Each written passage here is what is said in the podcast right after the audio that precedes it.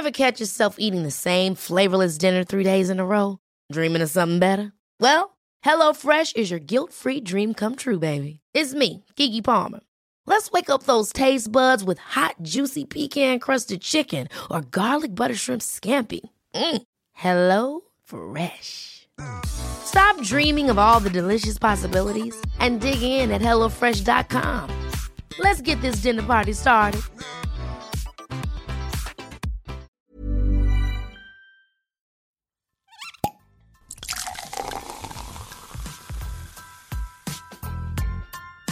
Eine Frage des Geschmacks. Der Falstaff Gummi Podcast. Hallo ihr Lieben, schön, dass ihr zuhört. Ich bin Lisi Brandelmeier, Falstaff-Chefredakteurin und ich liebe es, mit Leuten zu sprechen, interessante Persönlichkeiten kennenzulernen, mich mit ihnen auszutauschen und nochmal genauer nachzufragen. Und daher seid ihr in diesem Podcast quasi live dabei, wenn ich mich mit Foodies, Köchen, Künstlern, Weinliebhabern treffe. Und ja, ich wünsche euch viel Spaß mit der aktuellen Folge.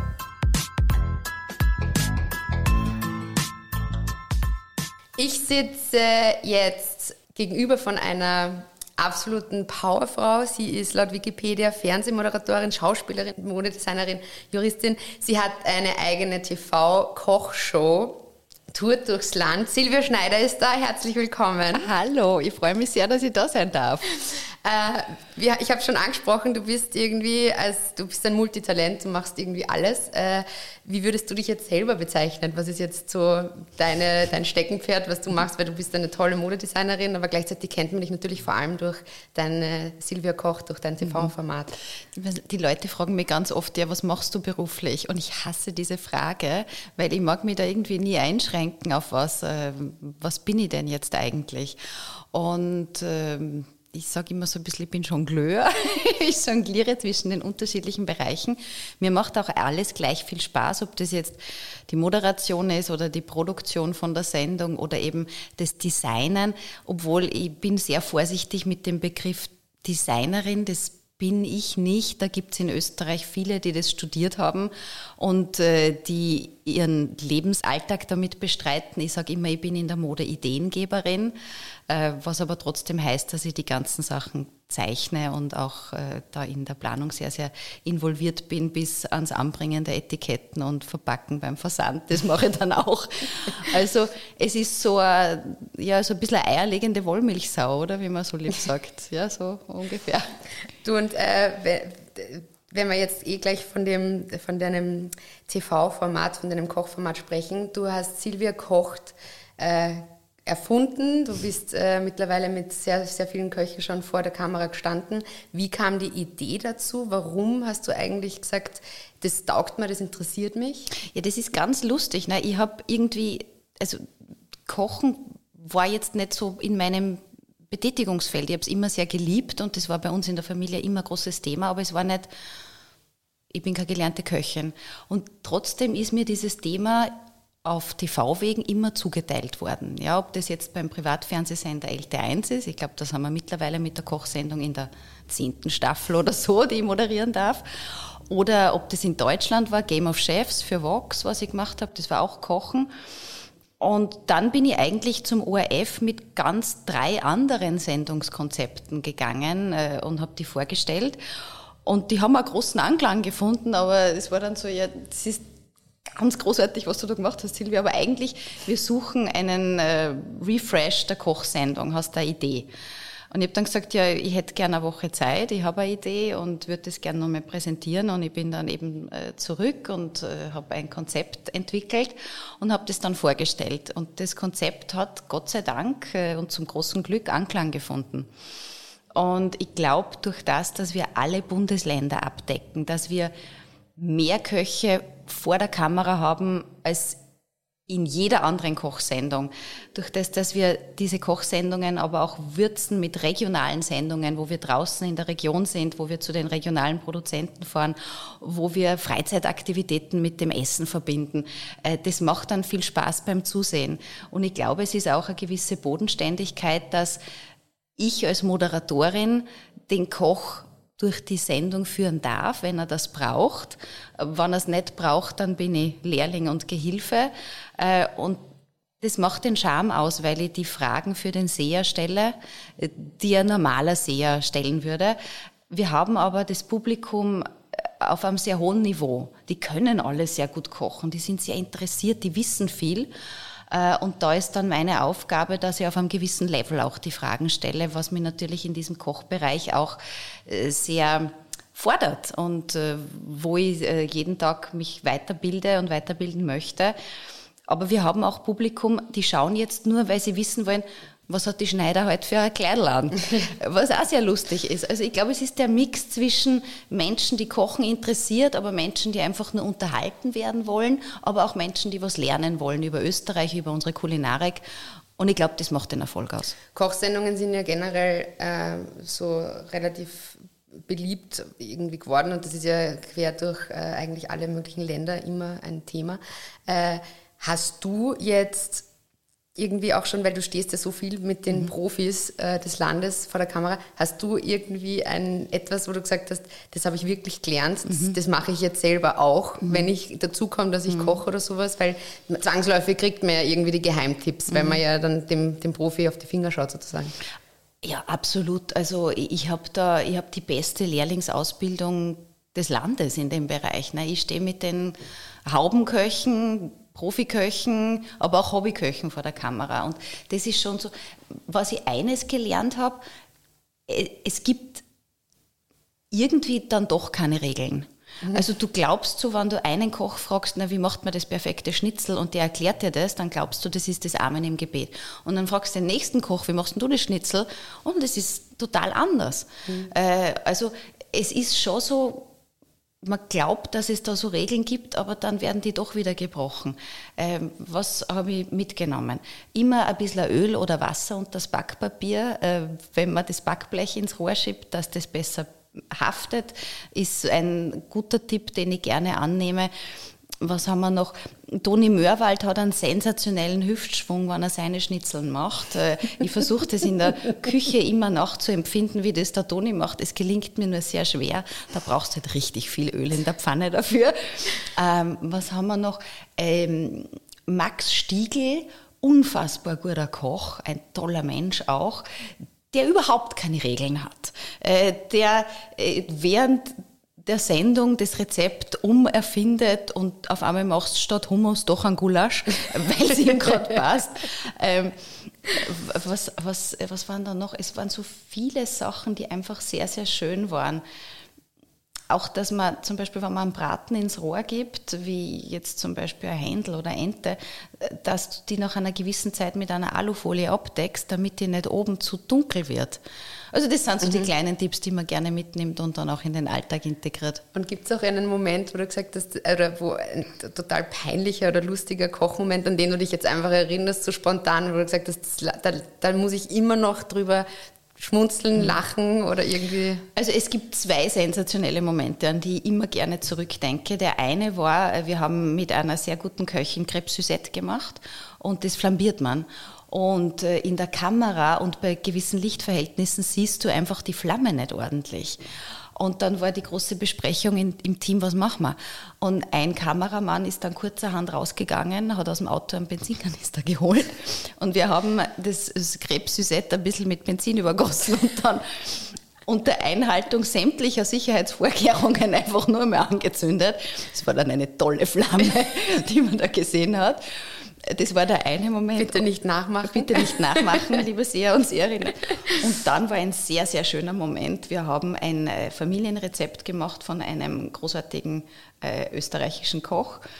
Äh, ein sehr komplexes Rezept. Ähm, und wir haben also ich sage jetzt einmal, es war eine Kardinalschnitte und wir haben die schon einmal zur Sicherheit vorbereitet gehabt, einfach aus Sicherheitsgründen. Und die ist neben, äh, neben dem Rohr gestanden und war mit einem Geschirrtuch überdeckt, dass man das nicht sieht in der Kamera. Und wir haben diese Kardinalschnitte gemacht mit diesem tollen Koch und wir haben wirklich beide Blut und Wasser geschwitzt, weil wir haben gewusst, diese Tante, von der dieses Rezept ist, also wenn das jetzt nicht passt, dann gibt es kein Heimkommen. Und es hat alles gepasst und es war alles großartig und, und wir schieben tatsächlich das selbstgemachte Objekt ins Rohr und ich lehne mich quasi in dieser Moderation, wo wir das reinschieben, so ganz lässig neben den Ofen und merke, dass ich mit einer Hand komplett in der fertigen Kardinalschnitte versinke und der Koch merkt das auch. Und dann haben wir natürlich sofort abgebrochen und es ist Gott sei Dank nichts passiert, weder der echten Kardinalschnitte noch der schon fertigen Kardinalschnitte. Also das war schon sehr lustig. Wahnsinn. Naja gut, da passiert ja einiges. Äh, das heißt, du hast schon sehr viele schöne Momente, lustige Momente, ähm, auch Momente, wo man extrem viel lernt. Neues TV-Format, Royale Küche. Ja, also da, da muss man das mit Vorsicht genießen. Da war jetzt eine sehr schöne Pilotsendung auf Sendung, die mir sehr am Herzen gelegen ist und die natürlich perfekt in dieses Jubiläumsjahr äh, der, der Briten passt. Und in dem Umfeld ist das auch präsentiert worden. Da geht es darum, dass wir tatsächlich royale Rezepte aus gewissen Epochen nachkochen und das garnieren wir mit äh, Anekdoten und Häppchen äh, aus Adelskreisen. Die Pilotsendung war rund um die Essgewohnheiten von Kaiserin Sissi, äh, wo viele denken, dass die so extrem magersüchtig war und Schlankheitswahn und so weiter. Ja, ja, die hat schon sehr drauf geschaut und manchmal zu extrem, aber die hat auch ganz anders können. Also die hat richtig gerne süß gegessen, die hat aber auch gerne Bradel gegessen, die hat viel Bier getrunken. Und das sind halt so diese zwei Welten, in denen sie zu Hause war. Und wir haben da in Schloss Hof gedreht äh, auch im Zuge einer Ausstellung rund um Sissi, äh, die in Schloss Niederweiden dann zusätzlich war. Und das ist ein Projekt, was mir sehr gut gefallen hat, auch in der Umsetzung, dann auch den Look, den wir gewählt haben für die Sendung. Und äh, ich arbeite da ein bisschen weiter dran und mal schauen, wohin die Reise geht ähm, und ob es da jetzt noch Nachfolgesendungen gibt. Also ich habe es gesehen, ich bin echt begeistert. Es ist auch ziemlich im Trend, wenn man überlegt, dass so mit Bridgerton und diese ganzen Downton Abbey und so genau. weiter. Ja, ja, also äh, das war schon sehr bewusst gewählt. Wir mhm. wollten da einen sehr romantischen Look haben. Wir wollten auch mit der Musik in eine Richtung gehen, äh, mit der Bildsprache, mit der Kameraführung. Ähm, und das ist schon sehr schön und auf einem hohen Niveau, wie das produziert wird. Ich war jetzt auch äh, in Südfrankreich auf Château Gaudens. Ähm, das ist in der Gegend von Ariège. Und wir haben dort auch schon gedreht und äh, da habe ich was aus dem 18. Jahrhundert nachgekocht mhm. und mal schauen, ob das den Weg ins Fernsehen findet. Wir hoffen es natürlich sehr. Du hast es jetzt gerade vorher angesprochen, auch so mit ein, ein, ein Thema in dieser royalen Küche ist eben die Sissi, beziehungsweise dass sie auf ihre Ernährung geachtet hat. Du bist ein Genussmensch, würde ich sagen. Du liebst das Essen, das Kochen, äh, du hast großes Interesse. Wie achtest du auf die Ernährung, beziehungsweise wie wichtig ist dir auch selbst gekochtes? Oder geht man auch mal in irgendeinen eher so einen Fastfood-Laden oder sagt man, na, das macht man gar nicht mehr? Wie ist da? Also seitdem eine Pizza auf dem Cover von Falstaff war, finde ich, ist es total salonfähig, auch mal Fastfood zu genießen, aber erst seitdem natürlich. Ich, natürlich, also man isst ab und zu was anderes, obwohl ich muss ehrlich sagen, ich bin ein Nerd, ja. Also selbst wenn ich irgendwo bestelle, dann ist es meistens Salat und, und, und dann ein Fleisch dazu. Aber ist okay.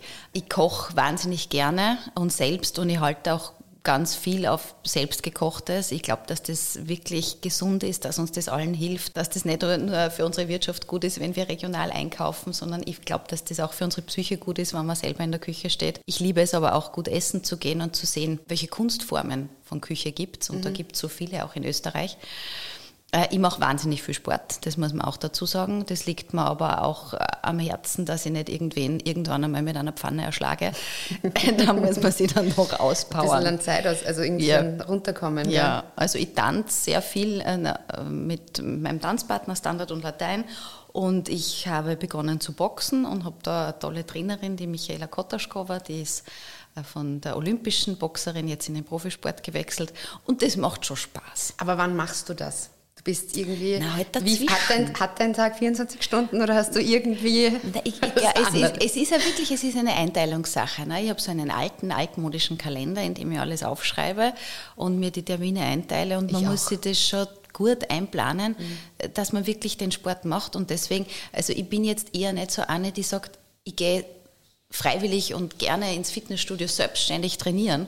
Mache ich auch, aber ich finde, man muss sich da so Verbindlichkeiten schaffen, wie eben einen Trainer oder eine zweite Person, äh, mit der man einen Termin fixiert und da muss ich dann auch dort sein. Ne? Das ist wie ein Arbeitstermin. Mhm. Und das hält mich äh, an den Plan.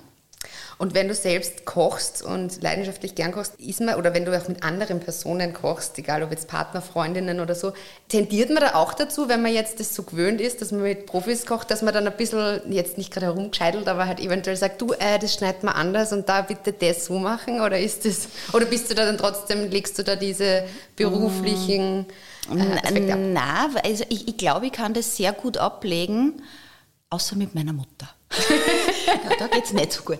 Aber sonst geht es sehr gut.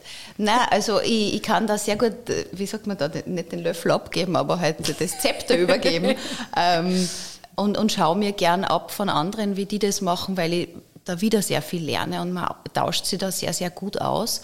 Und das macht eine große Freude. Ich lasse mich auch sehr gerne bekochen. Äh, es gibt viele Menschen in meinem Umkreis, die viel besser kochen können noch, die es aber nicht so gerne tun wie ich. Mhm. Und da nutze ich das natürlich sehr, wenn die mal sagen, hey, ich mache das heute. Ähm, Was ist denn dein Lieblingsgericht? Alles mit Salz. Okay. äh, ich mag alles. Ich mag sehr gern deftig. Ne? Ich mag sehr gern gefüllte Ente und Schweinsbraten und verschiedene Leiberl mit Kartoffelpüree und Spinat dazu. Und also österreichische Küche vor allem? Sehr, sehr gerne, ja. Ich mag aber auch mediterran sehr gerne, also Gemüse und Fisch. Also ich bin für alles offen. Es gibt nichts, was ich nicht esse. Ich liebe auch Innereien über alles. Ah, ähm, wirklich? Ja, sehr. Also da kannst du mir alles geben, ob Herz, ob Hirn, ob Zunge. Ich esse alles. Okay. Unser Tontechniker sich die Ohren zu mittlerweile schon vor, vor Grauen. Wie bitte? Also ich muss sagen, ich bin ja tatsächlich so, äh, ich finde auch diese ganzen, auch so, dass man alles verwertet vom mhm. Tier und so, finde ich super und ich esse auch wahnsinnig gern Fleisch.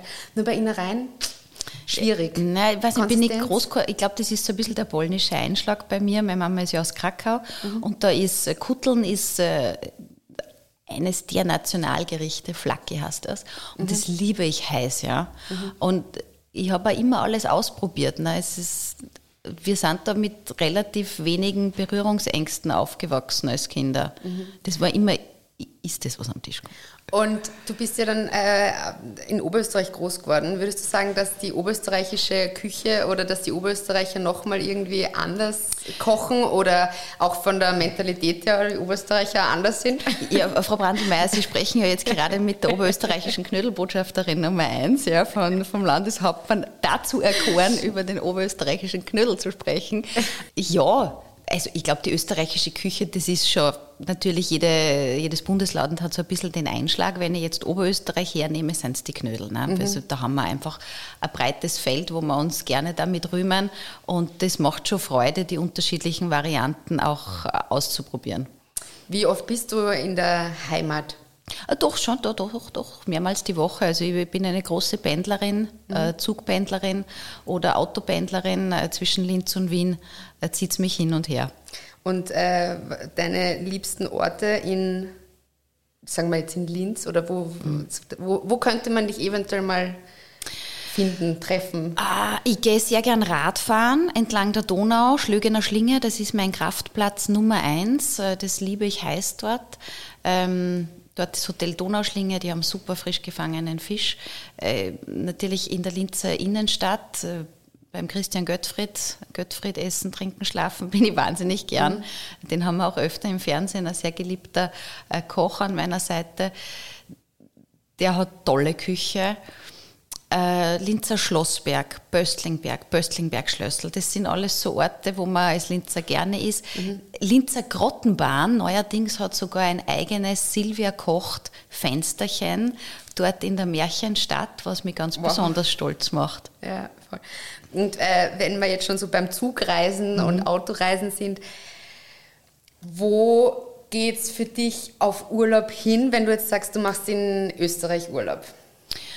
Das ist tatsächlich entlang der Donau, mhm. sehr, sehr gerne entlang der Donau. Das liebe ich wirklich. Das hat so was Entschleunigendes. Ich liebe aber auch unsere Seen. Ne? Wir haben am Attersee ein Haus, wo ich auch Urlaub machen kann und darf. Ähm, das ist einfach toll. Ich war jetzt vor kurzem für Dreharbeiten am Klubeinersee. Das ist wunderschön dort. Mhm. Zell am See, der ja. Zellersee. Also wir haben wirklich die große Bandbreite, wo man sich erholen kann. Wir können auf die Berge, die Almen, die Hüttenwirte dort genießen. Wir können radeln, wandern, raften. Wir können aber auch im See tauchen gehen. Ich tauche sehr gerne. Also es ist einfach alles da. Aber das klingt dann auch eher nach äh, Aktivurlaub und jetzt nicht so Wellness oder Seeurlaub, nur den ganzen Tag am See liegen, bräunen, sondern du bist dann schon auch so, dass du auf den Berg rauf gehst oder ja, dich aufs Rad. Also das, das, äh, das, ich bin schon, glaube ich, eher auf der aktiveren Seite zu Hause. Na, ich denke mir dann immer so, na, jetzt machst du mal so einen richtigen Entspannungsurlaub. Das dauert ungefähr sechs Stunden, bevor ich irgendwas machen muss. Ähm, ich habe einfach Freude, glaube ich, an der Bewegung oder an dem, was auszuprobieren und zu erleben. Das macht mir einfach Spaß. Wann ist der nächste Urlaub geplant? Es ist ein Arbeitsurlaub wirklich wieder in zusammengeführt. Also ich fliege jetzt noch einmal nach Südfrankreich, äh, auch wieder für Dreharbeiten im Zuge dieser royalen Küche-Mission, auf der ich mich befinde, äh, wieder nach Ariège. Dann geht es nach äh, Porto Roche zu einem Tanztrainingslager, da freue ich mich sehr drauf. Ähm, dann ein bisschen Österreich und dann im Oktober, so Gott will, bin ich sogar in Korea auf Urlaub. Ah, okay. Auf, auf Arbeitsurlaub, so eine Mischung aus. Arbeitsurlaub. Also es Ja. ist immer ein bisschen. Du, du, du Ja, aber ich finde, ich find, man braucht auch im Urlaub immer so ein bisschen ein Ziel, oder? Ja. So ein bisschen was. Das so, Ziel könnte ja auch irgendwie Entspannung sein. Ja, eh, nein, du, du eh Einfach tun. Weißt du, wenn du mal nicht Stress hast beim Drehen, dann ist das auch schon Entspannung, oder? Stimmt, ja. Und deswegen, ich, ich finde es dann immer so schade, dass, wenn ich wo bin und dann gehe ich wo gut essen und so, und dann denke ich, "Ma, das war jetzt eine super Geschichte für Silvia Kocht eigentlich. Mhm. Warum haben wir keine Kamera dabei? Und deswegen versuche ich erst gar nicht in die Situation zu kommen. Ja. Und ähm, ja, Deswegen ist die Kamera dann noch dabei. deswegen fliegt einfach das Team immer mit auf Urlaub. Du sag, wie, äh, wie schaut es dann aus, wenn du jetzt zum Beispiel eben in, in, in Frankreich, in Südfrankreich bist oder ähm, eben auch in Porto Roche, äh, wenn du dann in den verschiedenen Städten herum spazierst und die Stadt erkundest oder die Gegend, suchst du dir vorher schon gezielt irgendwie Locations oder Restaurants, Plätze aus, wo du hingehst, also so wie der absolute Profi, er wird nämlich jetzt, sagen wir, nicht jetzt vor der Kamera, sondern generell jetzt, wenn du mal privat Zeit hast, suchst du dir das schon aus? Oder lässt du dich treiben und schaust und wo es dich oder euch dann hinzieht, da geht es dann rein? Ich bin der absolute Reisestreber.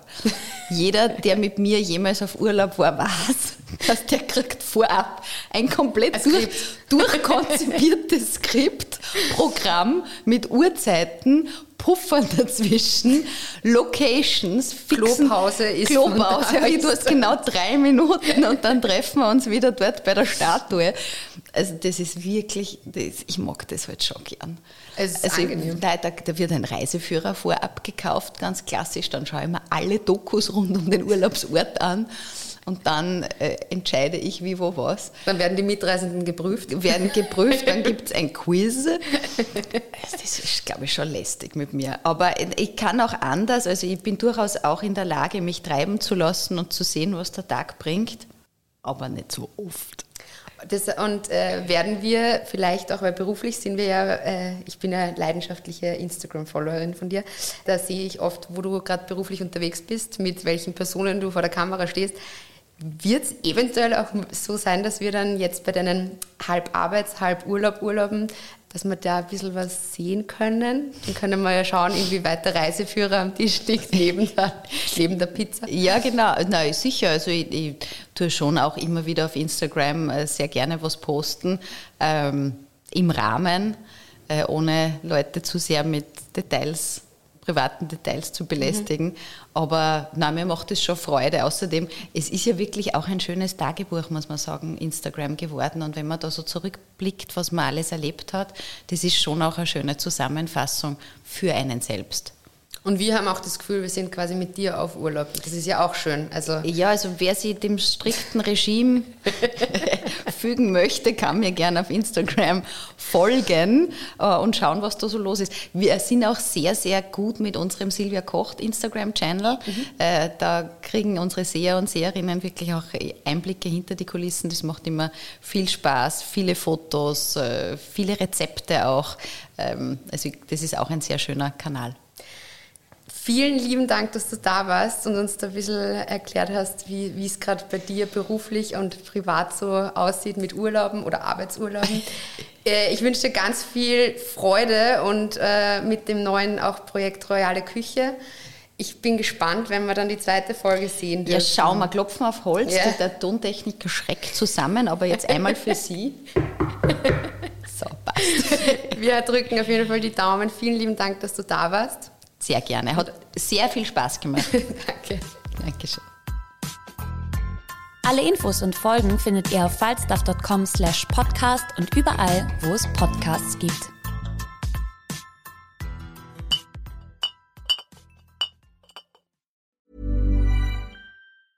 Ever catch yourself eating the same flavorless dinner three days in a row? Dreaming of something better? Well, HelloFresh is your guilt-free dream come true, baby. It's me, Kiki Palmer. Let's wake up those taste buds with hot, juicy pecan-crusted chicken or garlic butter shrimp scampi. Mm. Hello Fresh. Stop dreaming of all the delicious possibilities and dig in at HelloFresh.com. Let's get this dinner party started.